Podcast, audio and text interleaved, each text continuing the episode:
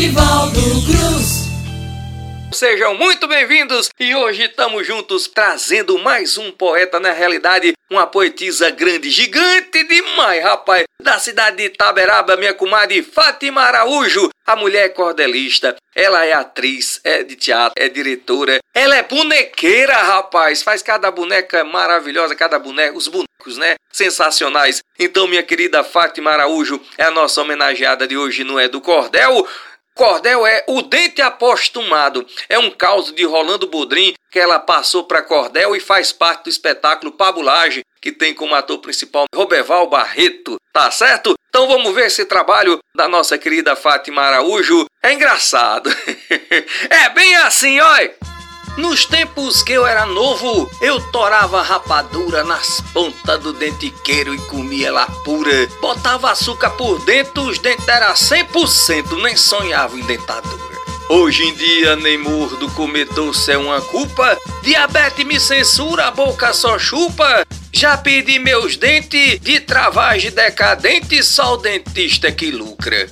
Quando fala dor de dente, todos têm depoimento.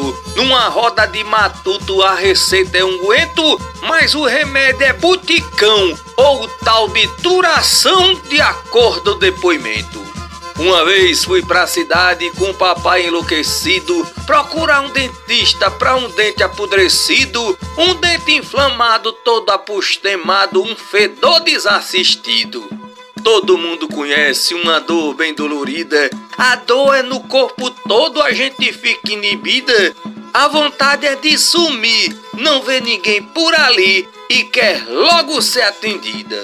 Tudo começa na pontada, depois vai piorando. Rapadura dói demais, água fria irradiando. Os amigos desencosta, pois a boca cheira bosta e o dente apostemando.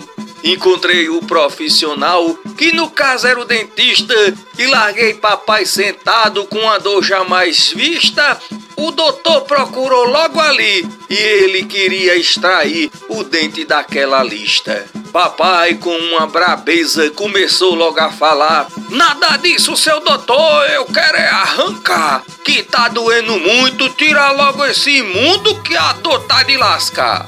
Bem ligeiro e sem demora, o dentista se ajeitou, pôs as luvas e os apreparo e bem calmo então falou: Qual é o dente, varão, pra cair no buticão e acabar com essa dor?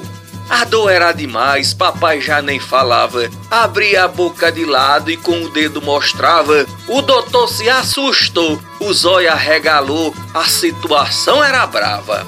Tá tudo muito inflamado. Aqui só uma injeção. Pro senhor poder dormir ou então não aguenta não, vai ser coisa de minuto. Eu aplico e você, vupo, esperar a operação. Uma simples anestesia feita aqui só no local não dá conta da empreita, é preciso ser geral. 10 mil réis é o valor. O que acha o senhor? O preço tá legal? Depois de tudo ouvir, papai deu um pulo, se levantou da cadeira com a notícia que recebeu, parpou o bolso do jaleco e tirou de lá um treco que era a grana do tabaréu. Era um maço de dinheiro todo sujo e fedendo. Começou a contar nota e tava até se entretendo. Molhava na boca o dedo, contava tudo sem medo, ninguém tava entendendo. O dentista interrompeu aquele gesto de papai, tranquilizou o adoentado e puxou ele para trás e explicou bem devagar como tudo ia se dar sem menos de sem mais. O moço então falou: Não precisa pagar agora, cobro nada adiantado, tudo tem a sua hora. Relaxe na cadeira, sente longe da beira, pague antes de ir embora. Olha só a explicação que papai nos relatou. Vou pagar nada adiantado? Quem foi que lhe falou? Eu tô é com cuidado. Já fui muito maltratado nesse mundo de horror. Meu dente ainda dói. Fiquei aqui, foi contando. A depois que eu acordar, todos estão me olhando. Ainda terei meu caminguá me acompanhando no embornar? Ah, pois, tô me resguardando. Vá brincar com esse povo bruto, rapaz. O velho cismou. Não, rapaz, eu não tô querendo saber se vou pagar agora, não. Eu tô contando o dinheiro porque se sumir já viu. Depois que eu estiver dormindo, hein?